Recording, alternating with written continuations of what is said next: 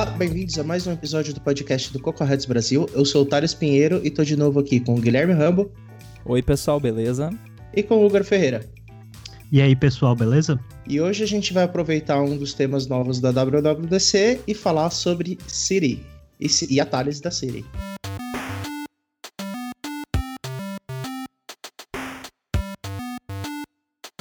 Será que a tradução de shortcut vai vir mesmo como atalho para o português? Eu adoraria, quem tá com beta, eu adoraria ver. Quem tá com beta em português, por favor, põe nos comentários ou manda lá no Slack como é que tá a tradução em português. Porque eu adoraria ver como é que tá a tradução disso Pô, em português. Tá em português, então peraí que eu já Eles vou resolver não- esse problema agora, hein? Eles podiam traduzir como corte curto, né? Shortcut. É, eu entrei lá no, na- nas, nos ajustes da Siri e tá como Siri busca meus atalhos. Ah, Ah, tá. pô, vai achei ser que ia tá lá cor- cortes curtos da Siri. Não, vai ser só meus atalhos mesmo. Bacana, acho que é um nome bem amigável, né? É mais amigável que workflow. Sim, Sim, com certeza. Para usuários em português vai fazer mais sentido. Mas eu não sei, talvez porque eu não tô muito acostumado a usar tecnologia em português, se atalho para mim tem o mesmo significado de shortcut. Ou no, em tecnologia, em ações, em workflow. Eu não sei se faz. Ouvindo, para mim, não faz. Não é a distinção que eu penso, assim, atualmente de dessas ações rápidas feitas pelo Siri. Eu diria que sim, porque ah, não, não que talvez seja a melhor tradução, mas é, no Windows, se eu não me engano, que é muito comum você ter atalhos, é, o pessoal chama de atalhos, né? O Windows chama de atalhos e a maioria das pessoas tem experiência de usar Windows, né? Então acho que acho que é um bom nome, sim. É, e pensando um pouco assim, isso vem meio daquela coisa, tipo, ah, eu tô fazendo aqui um caminho, mas vou tomar um atalho, né? Um caminho mais curto. Faz sentido. Ahn, antes da gente entrar nos detalhes técnicos, ah, Igor, pode dar um overview de o que são os shortcuts? Sim, os, os shortcuts, eles são comandos da Siri, que depois no futuro vai poder fazer parte também do que atualmente é o workflow, onde você pode, através de comando de voz, disparar uma ação que o app é capaz de fazer. E aí vão ações rápidas que podem ser que são baseadas no seu uso do aplicativo historicamente. Então, ah, se você faz uma tarefa repetitiva em, um, repetitiva em um dia da semana, por exemplo, a Siri vai ser capaz de te recomendar que a ação possa ser feita naquele dia, na semana de novo. E também você pode, nas suas configurações, criar comandos de voz para ativar aquele, aquela funcionalidade é, a qualquer momento usando comandos de voz. E aí pode ser no Watch, no celular, no HomePod. É uma nova forma de interação com os aplicativos através dos comandos de voz e da Siri. Eu acho que um fato importante ressaltar é que a gente precisa perder essa associação direta entre Siri e voz, porque não, não é mais assim. Hoje em dia, a, a Apple chama de, de Siri todo um subsistema do, do, dos sistemas dela que não necessariamente tem a ver com ativação por voz. Então, essa, hoje em dia mesmo, é, esse esquema de você ter uma recomendação de um app, dependendo do, do seu local, ou se você plugou um fone de ouvido, esse tipo de coisa, isso eles já chamam de Siri, né? O Siri Knowledge, que eles chamam. Quando você busca alguma coisa no Spotlight e vem um resultado ali com o iconezinho da Siri, é, é o, parte do conhecimento da Siri. E essa novidade agora é, são os atalhos da Siri, que são atalhos para ações que são contextualmente relevantes para você, mas que você não precisa necessariamente ativar por voz. É um exemplo que acontece comigo quase todo dia é quando eu entro no carro, eu plugo o, o celular no USB, ele já identifica e já sugere ali para mim o Waze e o Overcast. Para mim também no podcast, é, eles tá sugerindo podcasts de acordo com o dia da semana. Porque tem dias que eu escuto podcasts mais específicos, então ele tem recomendado episódios daqueles podcasts naqueles dias. E também tem algumas pessoas com quem eu converso dentro de um certo horário, seja no iMessages ou no WhatsApp. Então ele tá recomendando começar conversas com aquelas pessoas naqueles horários próximos que eu geralmente começo a conversa com aquelas pessoas. Igor, explica para o pessoal por que, que você já está recebendo sugestão do WhatsApp, mesmo, mesmo considerando que a gente está num beta e que o WhatsApp, obviamente, ainda não foi atualizado para iOS 12, porque isso só vai poder acontecer sem ser beta em setembro. Por que, que você já está recebendo esses avisos? Porque, como você comentou que tem o Siri Knowledge, uma das formas de alimentar esse knowledge é o User Activities, NS, NS User Activity, que também é usado pelo handoff, mas também é usado pelo Spotlight Search para comunicação com algumas, com a indexação daquelas tarefas nos métodos de busca do sistema. Então, todos os aplicativos que já implementam, seja handoff ou Spotlight Search, ou que simplesmente já estão fazendo uso do User Activity, eles já estão suportados pelo Siri Shortcut para ser é, para ser sugerido, para ser recomendado baseado no que foi aprendido no seu uso. Bacana, então uh, quem já está usando User Activity para outras coisas, como por exemplo Handoff, já vai poder tirar proveito dos Siri Shortcuts de uma forma bem mais fácil. Para quem quiser saber mais sobre User Activity em mais detalhe, pode ouvir o nosso episódio sobre handoff, que saiu há pouco tempo. Um, então, assim, já sabemos que tem essa integração e que você consegue, com User Activity, fazer com que o sistema reconheça suas atividades e sugira como atalhos. Mas e como que é isso na prática? Como que eu pego um user activity que eu tenho ali no meu app, seja qual tipo que for, um, dizer assim, um conteúdo que está sendo visualizado no meu app, como que eu pego essa atividade e transformo em algo que a Siri vai poder enxergar? Diferente de um uso de user activity para handoff, por exemplo, uh, tem duas principais flags que você precisa é, configurar no seu User Activity para permitir que isso funcione né, como shortcut, que é eligible for search and, e eligible for prediction. Porque quando você está fazendo o handoff, você não precisa necessariamente colocar essas duas flags como true. Se você está usando Spotlight, você provavelmente já está com eligible for search como true. Mas o shortcut ele usa essas duas formas, o search e o prediction, para alimentar o knowledge e decidir quando expor aquela user activity para o usuário. Então, você precisa criar a sua user activity, que carrega uma activity type, uh, marcar que é eligible for search, eligible for prediction, e daí você configura, você termina de configurar a activity como você configuraria para o handoff, que é basicamente um título, algumas informações, e para o novo, uma parte nova no iOS uh, eh, 12 é que você pode colocar um texto que seria Suggested Invocation Phrase. Porque quando o usuário vai criar um shortcut, que ele vai configurar um shortcut para voz, isso para o Spotlight também é usado um pouco, você pode uh, sugerir como que isso vai ser feito, como é que vai ser o comando de voz para ativar ele no futuro. Então essas três características é o que difere entre aspas, aqui, difere um user activity normal de um user activity focado em predictions para ser usado no shortcut. Eu quero voltar no invocation phrase. Uh, o nome do, do, da propriedade é suggested invocation phrase. Então você sugere uma frase para fazer a invocação daquele atalho.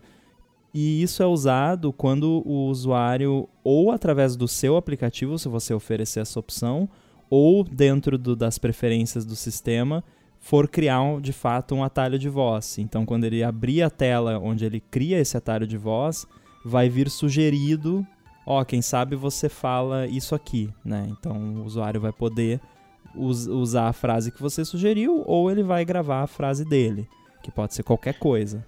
Para dar um exemplo um pouco mais concreto, eu abri aqui a configuração de atalhos e ele já tem, acredito que o aplicativo de fotos já está usando esse recurso, né?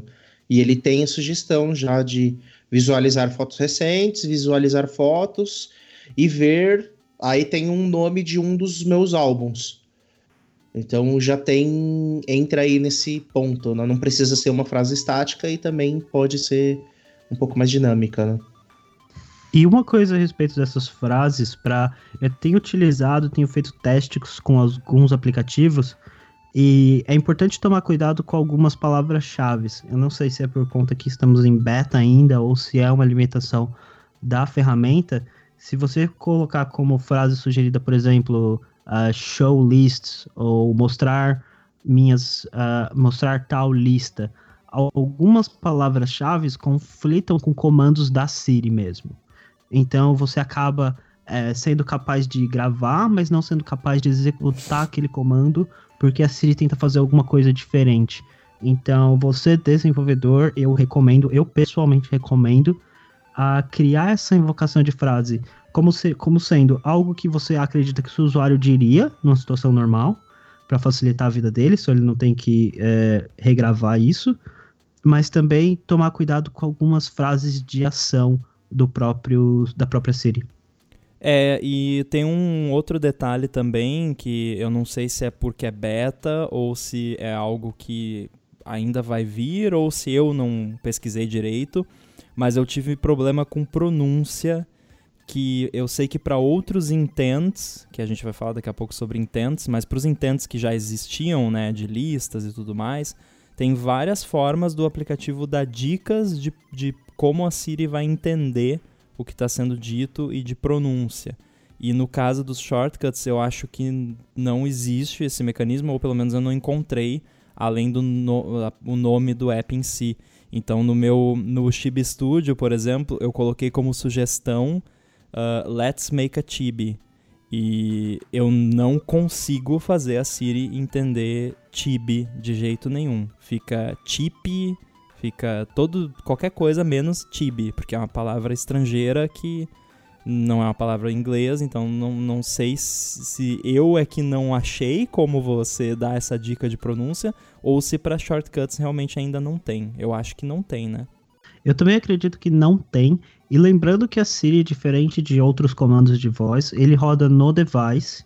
Então, o treino do modelo para reconhecimento de voz é mais complicado e é bem difícil de propagar entre todos os usuários, mesmo que tenha muitos usuários no mesmo sotaque ou no mesmo uh, estilo de pronúncia.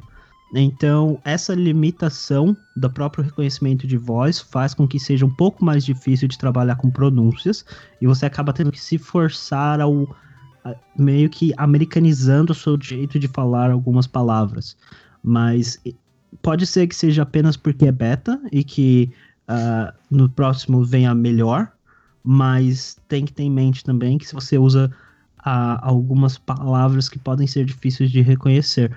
Por exemplo, usando de novo o WhatsApp, ele coloca o nome da pessoa uh, na Activity, porque a Activity provavelmente eles ainda não estão usando o Suggested Invocation Phrase, então isso vem do título da User Activity, essa sugestão.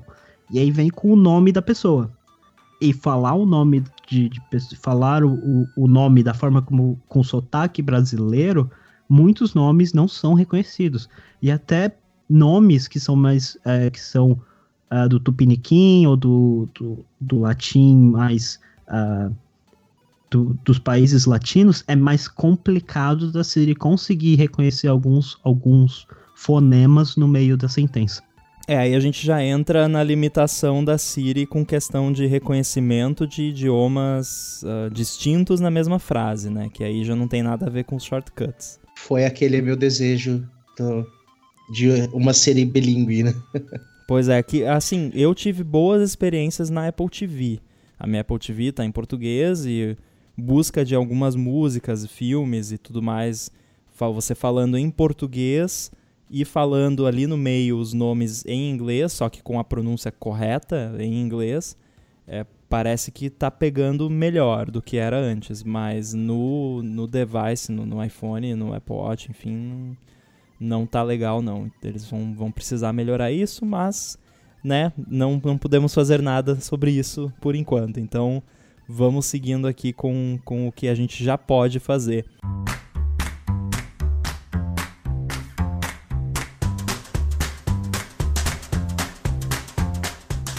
E para quem quer implementar uma, uma integração um pouco mais sofisticada e completa, pode utilizar os custom intents.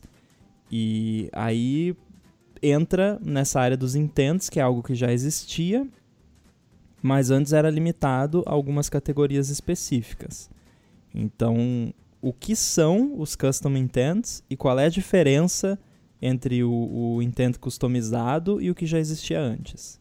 O custom, esse novo custom, uh, esse novo intent, é, é o que eles chamam de custom intent ou intent customizada, que você pode, você é necessário colocar sobre uma categoria, mas as configurações dessa intent são mais, eh, tem, você como desenvolvedor pode fazer mais coisas, como fazer parâmetros agregados que são exclusivos da sua aplicação, uh, algumas configurações de tipo que são exclusivas do comportamento do shortcut, e você pode colocar respostas, padrões para, o, para a sua intent. Então, você tem mais maleabilidade de configurações de valores agregados à intent.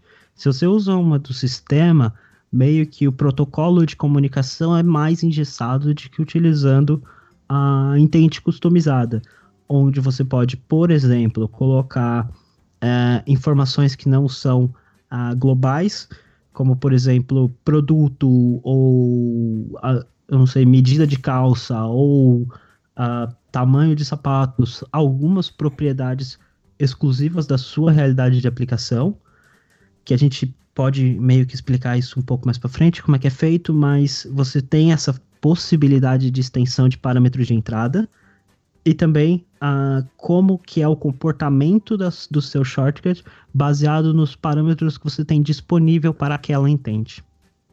É, o, o lance é assim, com o User Activity, você consegue encapsular um, digamos, uma unidade de informação única. Então, vamos pegar, por exemplo, um aplicativo de comprar comida. Você tem ali um hambúrguer tal que é aquele produto. Então o cara vai abrir a tela e vai estar tá lá o hambúrguer, você vai registrar user activity, beleza.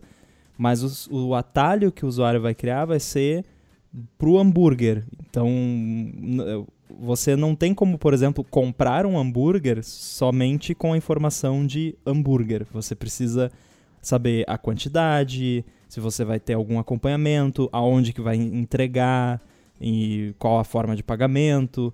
Então, se você precisar ter mais variáveis, aí fica mais interessante você criar um, um intent, porque o usuário vai poder criar um atalho, e aí é onde entra o meu interesse, que eu já demonstrei aqui diversas vezes. Ele vai poder criar um atalho da, da pizza de pepperoni, do lugar tal, tamanho médio, para entregar na minha casa. Então ele vai criar um atalho para exatamente aquela ação que é diferente de você simplesmente criar um atalho para um conteúdo específico. E como que cria esse custom intent? Esse custom intent você cria de uma forma tem uma, um lado dele que é bem parecido com o user activity, porque você vai instanciar ele no seu código e você vai falar para o sistema, ó, toma aqui esse intent, que é o que você faz com o user activity também.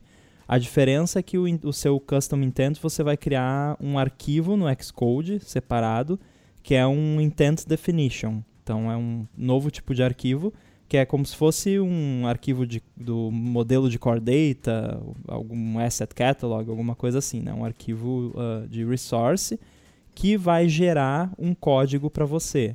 Então, estilo, o, por exemplo, os modelos do Core ML geram código, o seu intent também vai gerar código. E aí lá dentro você vai definir quais são os intents que você vai oferecer e para cada um deles você vai poder ter inputs diferentes que você define o tipo e você também vai poder criar combinações desses inputs e modificar o comportamento do seu intent de acordo com as combinações de inputs que você colocou.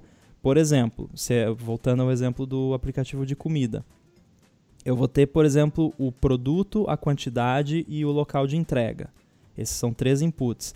Eu posso criar uma combinação de parâmetros que é o produto e a quantidade, e eu posso criar uma combinação que é o produto, a quantidade e o local.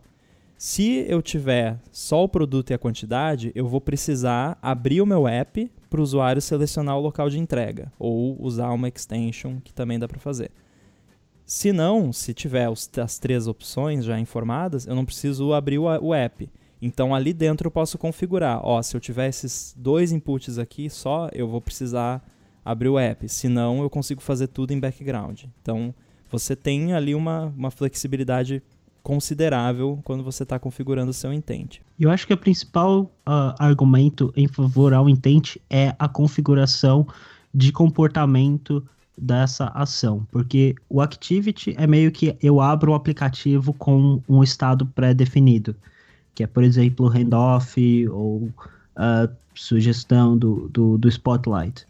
O, a intent ele te dá mais poder, como por exemplo, marcar que é, dado uma certa configuração, você pode executar isso em background, dado uma certa configuração, você executa isso no, na própria, no próprio Spotlight, você não precisa sair do Spotlight para abrir o seu app.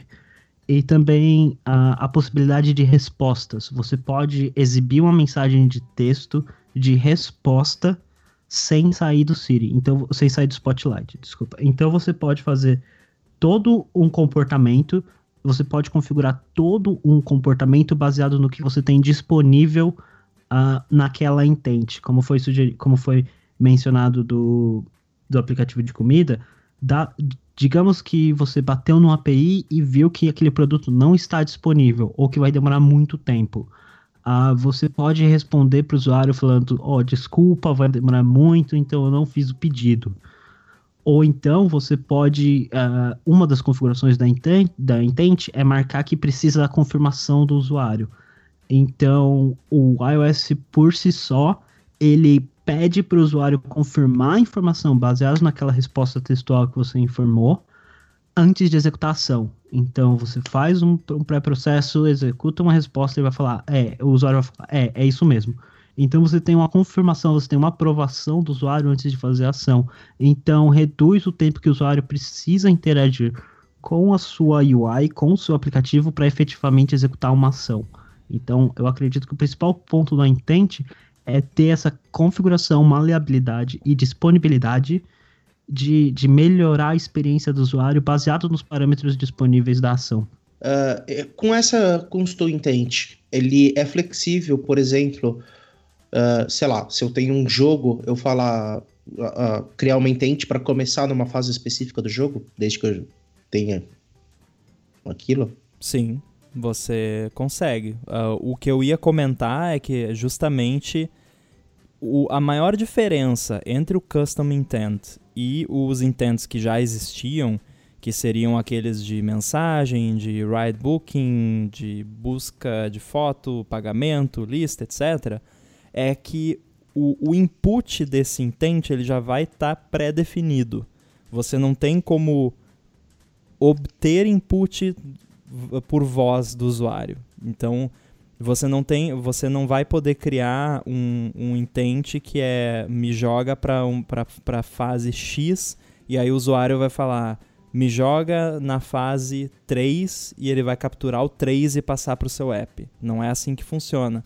Você vai, o usuário vai abrir a fase 3 do, do, do seu jogo, você vai doar esse intent para o sistema e aí o usuário vai criar um, um shortcut para aquilo. Ah, me leva para minha fase favorita daquele jogo, entendeu? Não é uma coisa assim dinâmica, digamos assim.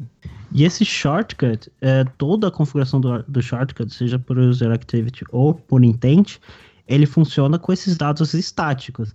Ele não serve para pegar informação uh, dinâmica do input, seja por Spotlight ou por voz ele é feito para replicar uma ação que já foi feita. Inclusive, você não pode a tentar adivinhar o que o usuário vai fazer. Você poderia criar uma série de ações que você acredita que o usuário vai fazer, mas a ideia não é essa. A ideia é replicar uma ação que o usuário já fez e poder permitir para ele refazer essa ação de uma forma mais rápida e fácil. Dando um, um outro exemplo aqui.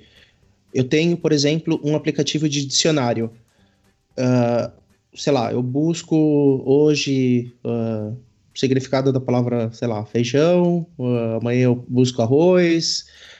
eu não poderia usar essa custom intent para. Porque assim, o, como a, a Apple chama, né? é, assim, cada busca dessa eu preciso fazer esse, essa doação desse, do, desse, dessa atividade. Né? Uh, eu não poderia daqui, sei lá, uma semana usar ela para procurar, buscar esse, usar esse atalho da Siri para buscar, uh, sei lá, macarrão que eu nunca busquei. É, exatamente. É, essa é a limitação.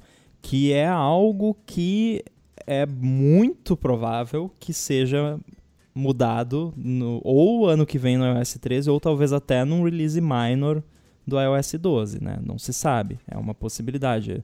É o, o próximo passo óbvio dessa tecnologia, é você poder ter de fato essas variáveis que o usuário vai preenchendo com a voz. Qual é a ideia em termos de usabilidade que, que a Apple tem com esses intents e com a user activity que você uh, coloca como eligible para prediction.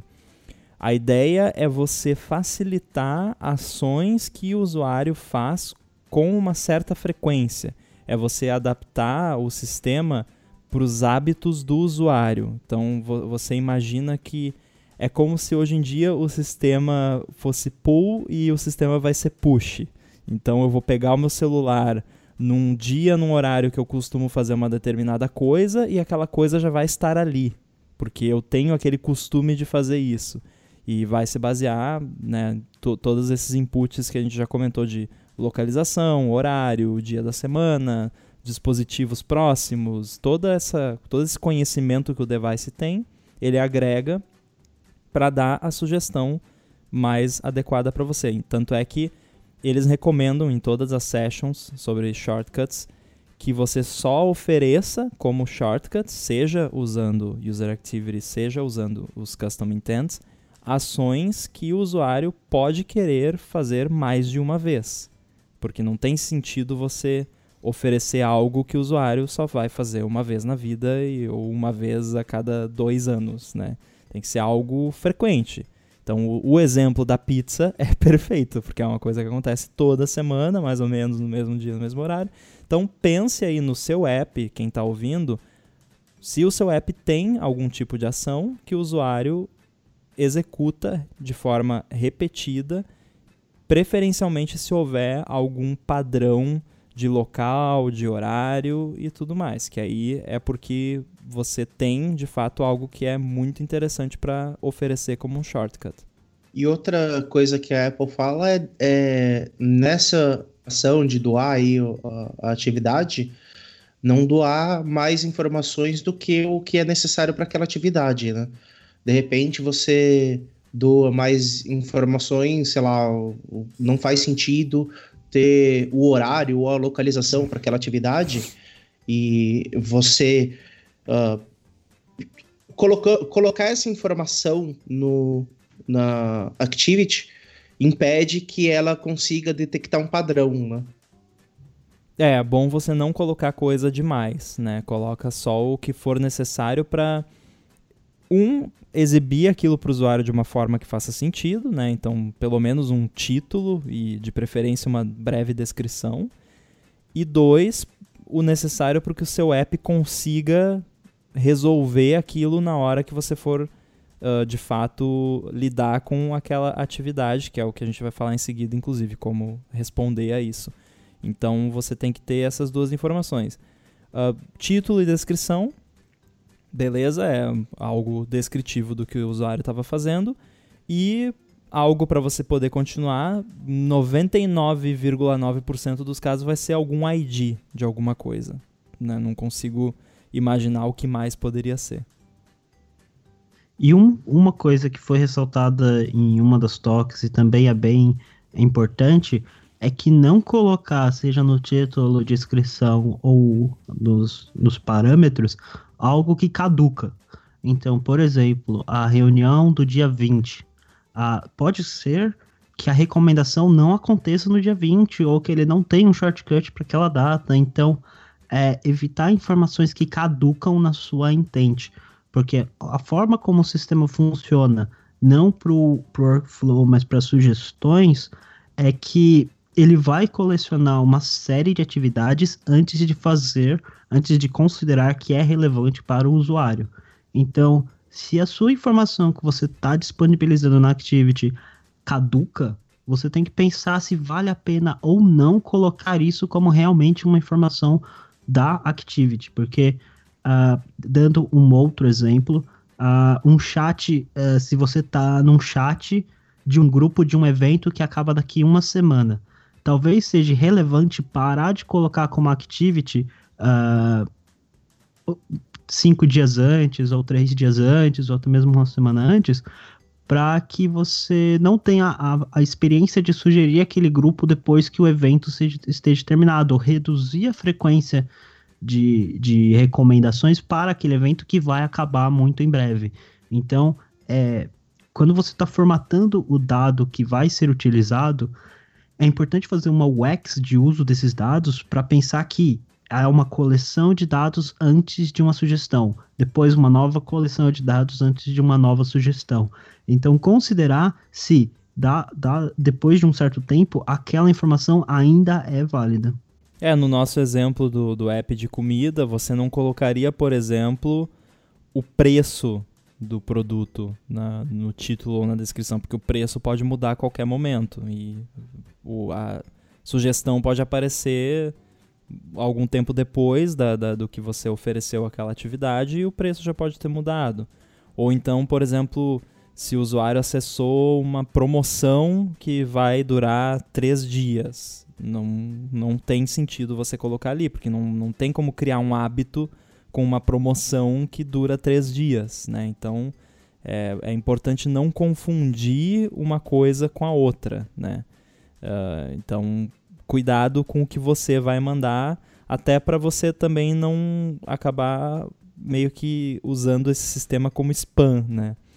E vale deixar claro aqui que o usuário pode desligar essas uh, os shortcuts, né? Então, se o usuário quiser, ele pode ir lá e desligar para o seu app. Então, né, cuidado, vale o mesmo cuidado que se deve ter com push. E o que acontece, por exemplo, quando sua pizza de pepperoni sair do cardápio. É, então, aí se eu tentar pedir vai ter que dar algum erro, né? E aí que vem as respostas do custom, da, da intente customizada.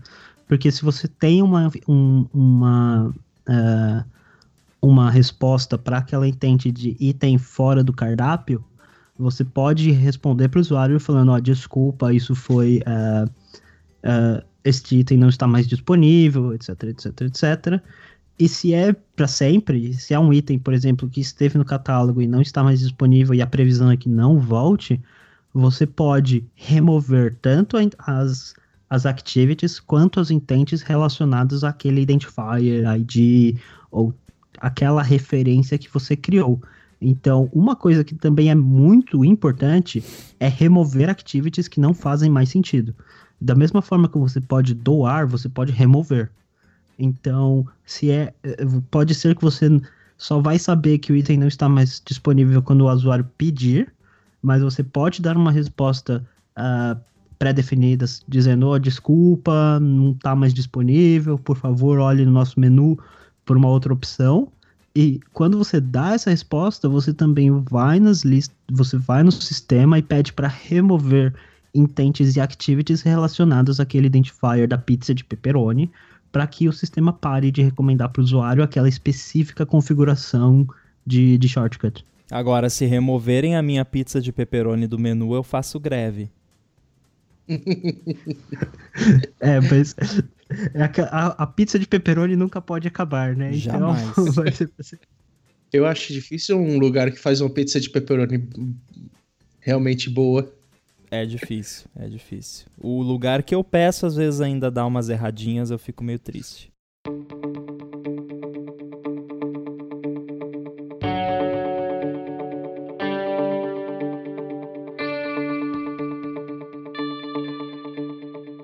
Mas e aí, a gente criou ali uh, o, o user activity ou o intent e o usuário chamou o shortcut ou tocou ali na sugestão, na spotlight ou na, na tela de bloqueio.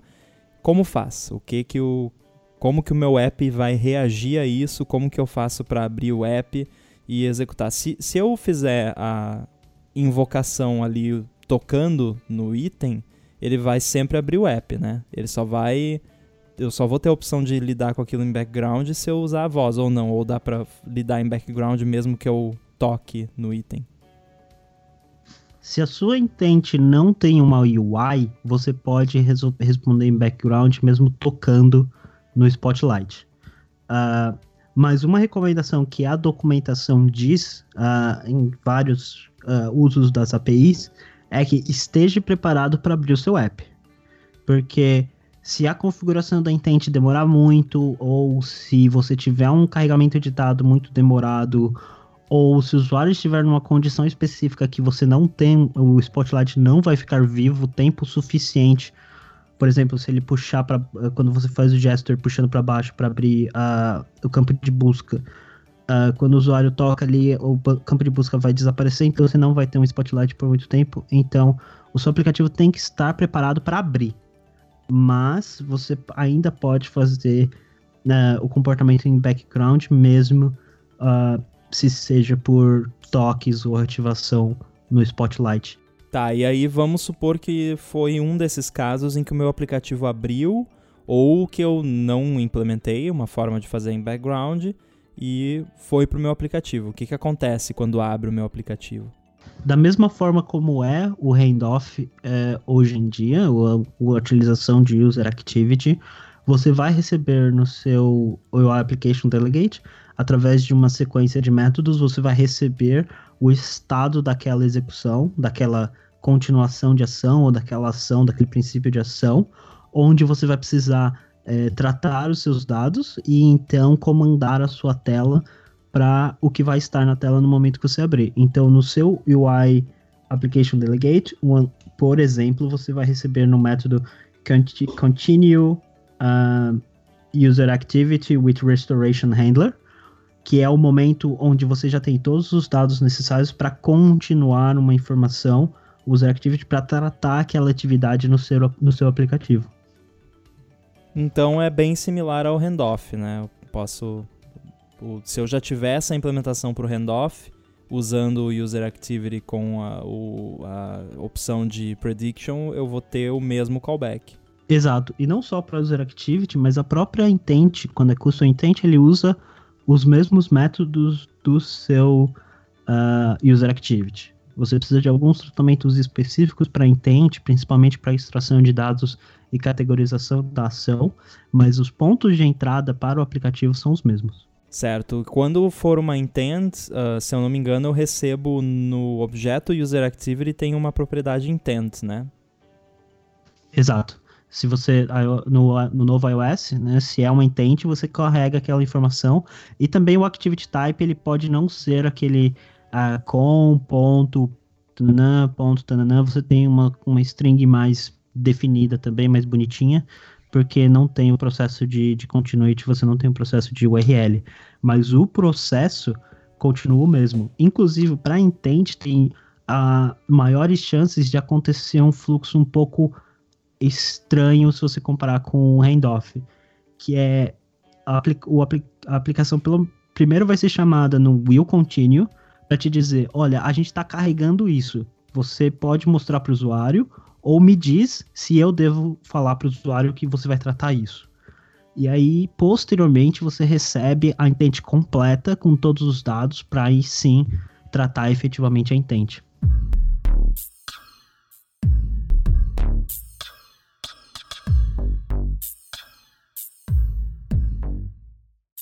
Bom, ok, eu tô lidando com o user activity ou e ou com intent no meu app e se eu quiser fazer uma integração um pouco mais bonitinha e fazer a, o tratamento disso em background ou exibir uma UI ali naquela telinha da Siri, como que eu faço?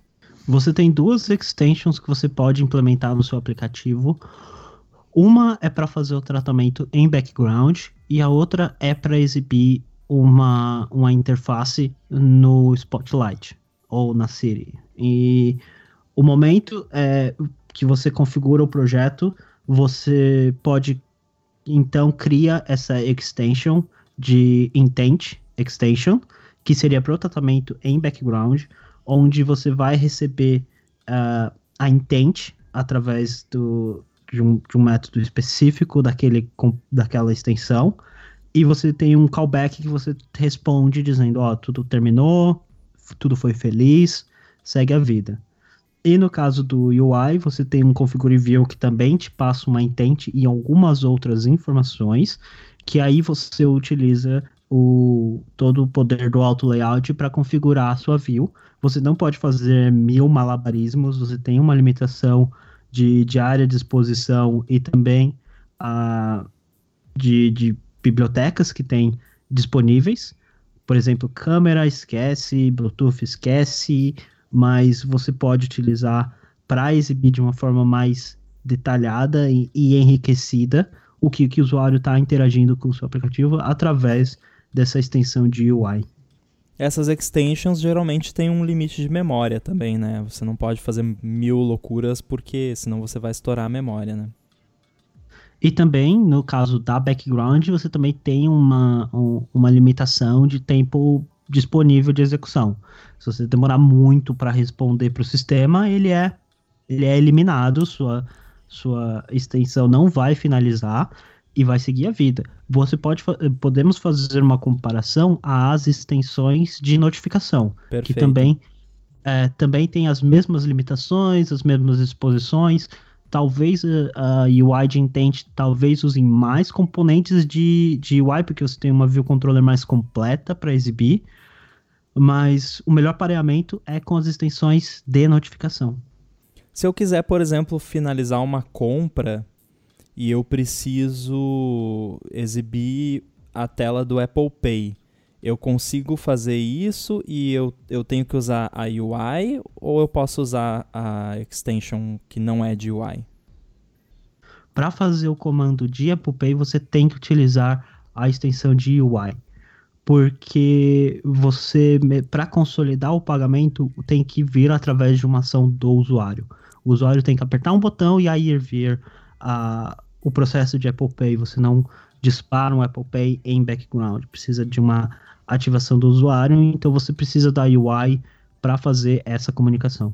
É, então eu poderia ter ali o meu processo de compra com uh, aquele, aquele esquema assim: eu pedi a minha pizza, aparece o detalhe da minha pizza na tela ali, e aí tem um botão pagar com Apple Pay na, na minha UI, e aí eu finalizo o pagamento. Sim, a, moda, a modal de confirmação e inserção de senha, que é padrão do Apple Pay, vai ser exibida uh, em cima da sua UI, sem uh, fazer o dismiss da UI e o processo vai continuar como é normal um processo do Apple Pay. Mas a configuração do Apple Pay, ele exige que seja uma ação feita pelo usuário. Uhum. Então você precisa daquele usuário fazendo a ação de trigar o pagamento. O que é muito bom para evitar alguns pagamentos fantasmas, digamos assim, ou você receber um pop-up sem saber exatamente por que aquele pop-up está sendo apresentado para você. Exato. É, faz sentido. Sendo o, o, aquela tela do Apple Pay uma UI do sistema, que vem de outro processo, faz sentido que funcione nesse contexto de extension.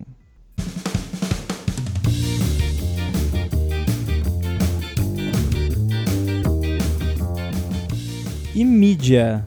Mudou alguma coisa esse ano? Vamos poder pedir música pro Spotify ou não?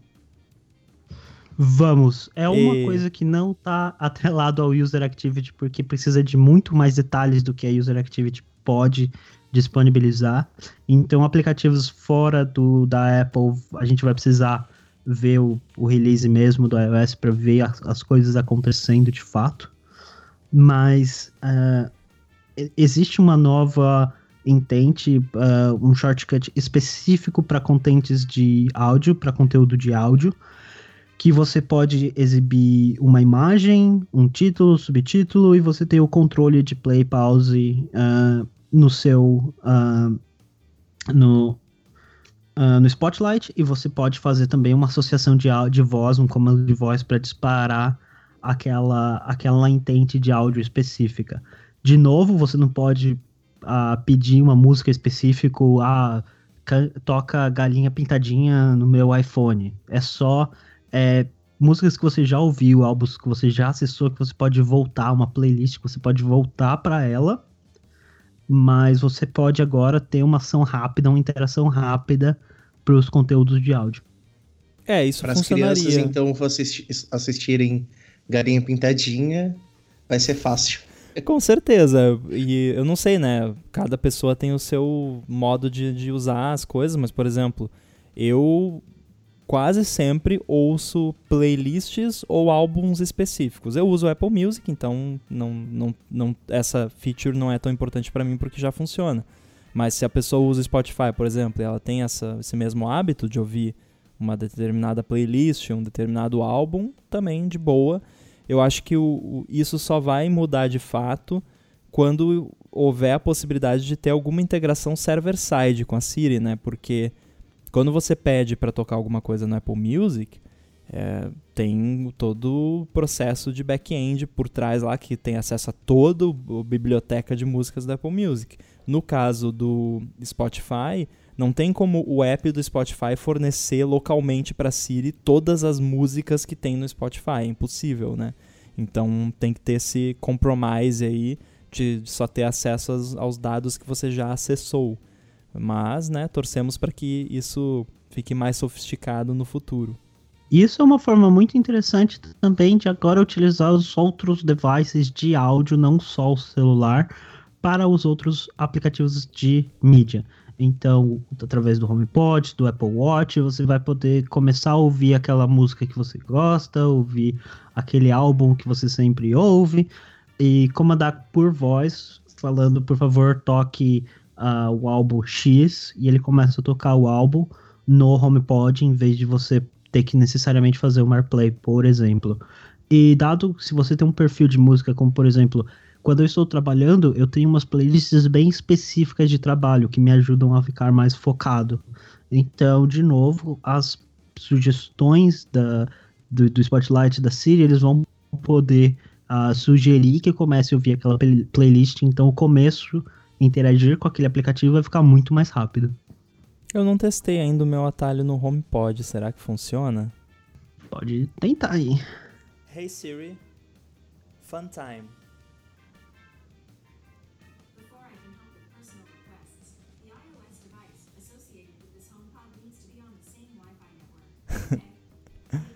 Mas ela executou.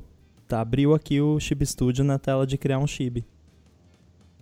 É, isso aí é muito é. bom. Eu ouvi no, no Connected podcast eles falando que uh, tava rolando isso mesmo, porque o HomePod não tem beta, né? Então, tipo, o HomePod acha que não deu certo, mas o seu iPhone executa. Então ele, ela fala no HomePod, ah, para eu poder te ajudar, não sei o que, não sei o que, mas funciona. Sim, e isso a, a, gente, é, a gente. Eu comentei no episódio que a gente é, fez o nosso overview do WW, e eu acho que dá muito poder aos devices, Apple Watch e o HomePod e o AirPod. Dá muito poder para esses devices é, de uma forma fácil, de uma forma tranquila, sem precisar fazer uma refaturação gigante de APIs, sem precisar fazer uma refaturação gigante de, de hardware, de sistema. É uma, é uma forma de dar poder a esses devices de uma forma muito a, amigável ao usuário também, porque uma vez que ele ficar familiarizado com os sistemas de, de, de shortcut, ele, a pessoa pode criar um shortcut, por exemplo, de uh, cheguei em casa, que, uhum. que liga o aquecedor, coloca uma luz mais ambiente, começa a tocar uma música específica no HomePod e liga o, o Apple, a Apple TV em um aplicativo que fica passando imagens interessantes. Então, quando o workflow chegar também ao, ao, aos betas, você uh, vai poder fazer toda essa integração de uma forma muito fácil e para o usuário é muito intuitiva também de como criar esses conjuntos de ações. É, esse lance é bem legal da, do, dos diversos devices, porque agora quando eu chamei a Siri aqui, eu não. Eu só falei pro ar e o, o HomePod geralmente é o que pega, né? Porque ele pega muito bem. E embora ele ainda não esteja 100% a par né, dos shortcuts, executou no meu iPhone, que era onde eu queria que executasse. Embora não tenha sido o iPhone que ouviu o que eu falei. E isso é interessante, você não precisa se preocupar qual device que vai ouvir. Algum device vai ouvir e ele vai executar no device que faz sentido executar aquilo, que muito, nesses casos de uh, requests pessoais, né, shortcuts e tudo mais, geralmente vai ser o seu iPhone. Achei bem legal e espero que vários aplicativos adotem isso, principalmente aplicativos onde eu possa pedir a minha pizza. quando, quando, quando sair, quando o aplicativo de pedir pizza implementar essas funcionalidades, Twitter do, do, do Ram vai ser só finalmente minha pizza. Uhum. Vai ser um dia muito feliz quando eu fizer o meu primeiro pedido de pizza usando a Siri.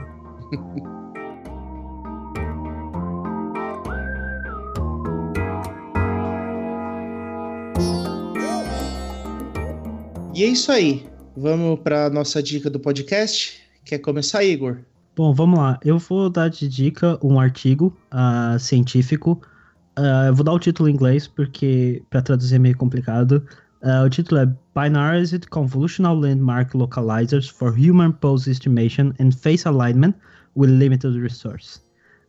eu estou trazendo esse link por conta do, do novo iOS, uma das features que foi comentado, meio que de, de lado, mas importante para o Face ID, é o Orientation Agnostic Face Detector.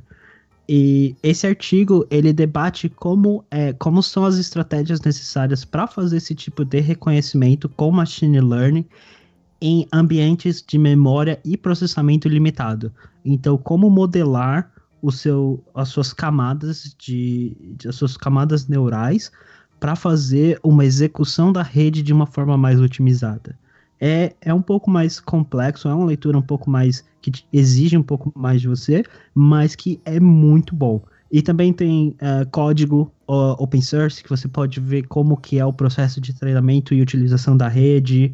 Uh, tem demonstrações, você tem acesso às imagens. Então, uh, para quem está querendo estudar mais, entrar a fundo em um processo de machine learning mais, entre aspas aqui, mais complicado do que simplesmente um image classifier, é um texto muito bom.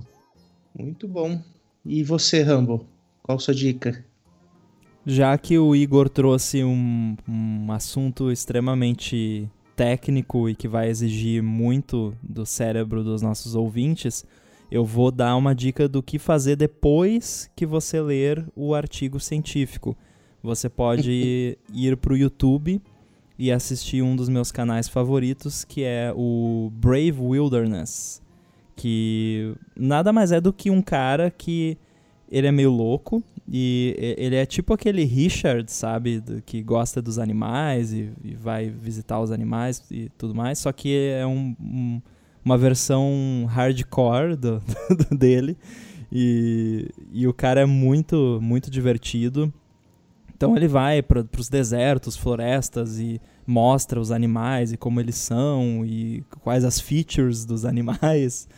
E eu gosto muito do canal, muito interessante. A qualidade da produção é fantástica, parece coisa de National Geographic, é tipo fantástica a produção. É canal Brave Wilderness e tem também muitos vídeos com, com mamíferos, animais fofinhos e tal. Então não, não é só bicho peçonhento, não. Vale a pena. Eu vou dar uma dica intermediária. Então, quando tiver ali no meio do caminho de. Depois de ler o, o artigo do, do Igor, que o Igor sugeriu, tem um canal no YouTube também uh, chamado Objectivity, que eu descobri recentemente. Uh, já tem bastante episódio. E é um. Uh, é com o pessoal do. de alguns canais uh, famosos como o Vissalsa, tem, então tá como o cara do Vissalsa, foi um episódio especial. Adoro uh, o Vissalsa. Teve aquele do... é, teve um episódio com o cara do Smart Everyday, mas é quem ele tem meio aquela linha do Number File de ser meio colaborativo e inclusive alguns dos, dos participantes do Number File aparecem e são meio que apresentador e é, é sobre objetos curiosos. Uh, o primeiro episódio que eu assisti, por exemplo, uh, em, e tem alguns episódios que são lá, é na Royal Society, na, na Inglaterra, e eles uh, meio que vasculhando algumas coisas curiosas. Tipo, desde de alguns baús antigos, meio baú do tesouro, e, e um, um, o primeiro episódio que eu vi, eles estavam vendo alguns objetos uh, matemáticos, como os cadernos que, ou melhor, o caderno de anotações do Bull de quando ele estava criando a álgebra dele. Então tem todo o processo de, de que ele usou de para chegar no, no trabalho final, né? Então, ah, isso aqui tá, tem umas anotações do tipo, ah, isso aqui tá errado, ou uh, faz assim, ou faz assado. Então, tá, tá bem, bem bacana. E é isso, né? Fechamos? Deixar aqui aquele pedido de sempre pro pessoal compartilhar o nosso podcast e quem tiver ideias de temas, ainda mais agora que já teve a WWDC, bastante novidade, contem pra gente aí sobre o que vocês querem ouvir, que a gente vai estudar e vai trazer aqui para vocês. E quem achar que pode falar sobre algum assunto também se convide para participar. É isso aí, pessoal. Até a próxima. Falou. Mais uma dica também: implementem o Siri Shortcuts nos seus aplicativos e vão fazer os aplicativos ficarem mais bacanas e mais úteis para as pessoas. Principalmente se forem de comprar comida.